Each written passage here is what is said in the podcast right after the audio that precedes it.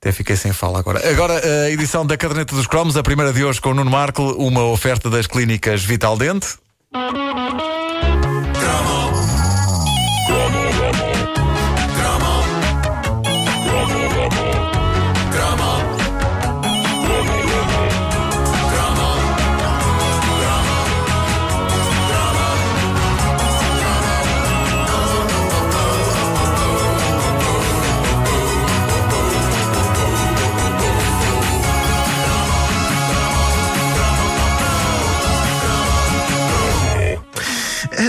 Só mesmo entre os anos 70 e 80 é que na cabeça de um fabricante de brinquedos fez sentido lançar uma coisa no mercado infantil com o nome tão apelativo de pantógrafo Pigon.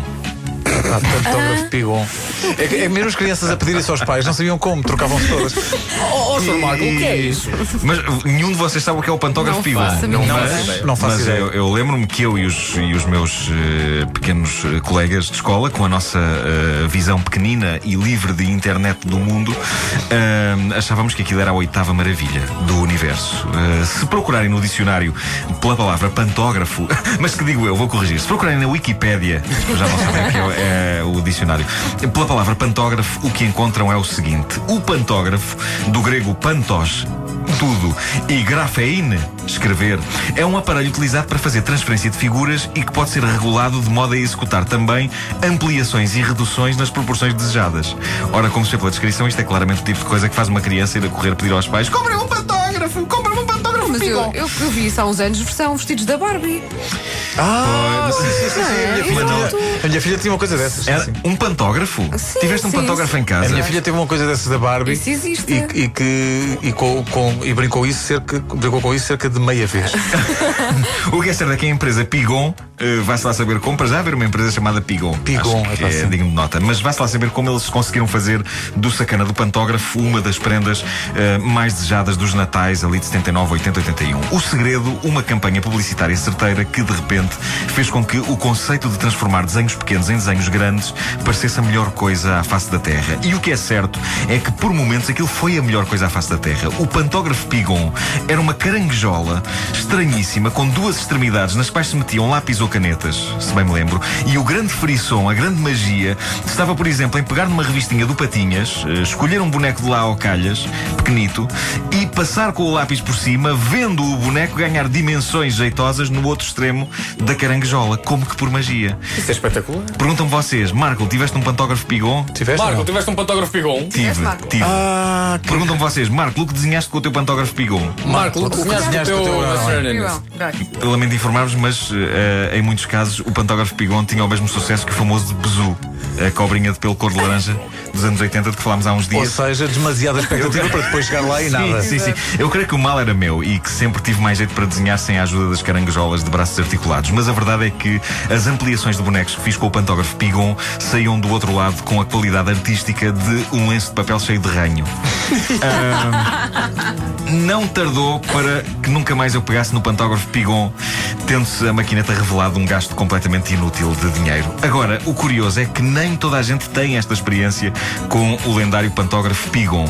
Ah, eu estive num fórum de discussão Espera, espera, espera. Existe um fórum de discussão. Não, pá. eu não acabei, mas eu gostei de lançar esta, esta possibilidade nas vossas mentes de que há um, um fórum de discussão. Isso é inquietante. Os pantografistas todos ali.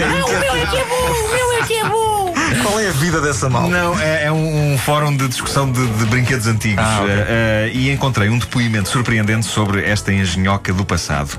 Diz o utilizador Luizinho neste fórum. Anda lá. E o Zezinho e o E passo a citar, passo a citar. Comprei um na década de 80, ainda o tenho e uso nos meus desenhos. Foi a melhor compra que fiz. Ganhei muito dinheiro com ele e não passa de um brinquedo. Isso é, isso é muito Aposto 100 inquietante. euros que ele é solteiro. Por muitas. sim. Por muitas voltas que eu dei à cabeça, eu não consigo perceber como é que se consegue ganhar dinheiro, quanto mais muito dinheiro, usando o pantógrafo Pigon. Eu tentei desesperadamente encontrar o contacto deste frequentador do Fórum eh, Mistério Juvenil, mas sem sucesso, porque impunha-se que ele gravasse para esta rubrica um depoimento revelando como é que se ganha dinheiro com um pantógrafo Pigon. É que assim, assim de repente, e lembrando-me da minha experiência com o dito pantógrafo, eu eh, sinto que dizer que se pode ganhar muito dinheiro trabalhando com o pantógrafo Pigon Pigon, para mim é o mesmo que dizer que se pode ganhar muito dinheiro prostitu... prostituindo um boneco Playmobil. É, é, é pá, de repente veio à cabeça. Veio à cabeça a imagem deu ali na artilharia 1 eh, agarrado a um boneco a dizer às pessoas que passam: ah, queres, queres? Eh, e já que falamos, já que falamos em Playmobil, eh, no segundo cromo de hoje, um dos brinquedos mais cobiçados de sempre era, era da Playmobil e desgraçadamente eu nunca o tive. É o quê? O Barco dos É o Piratas. Barco dos Piratas. famoso Barco dos É, Tão Piratas. giro, porque é que eu não fiz isso? É pá, daqui a uma hora. Quero um pantógrafo. Como é que ele se chama? A imagem da prostituição do, da prostituição do boneco não, não me sai da cabeça. Luizinho. Acho que me excedi um pouco. Larga os bonecos e o pantógrafo e arranja uma vida.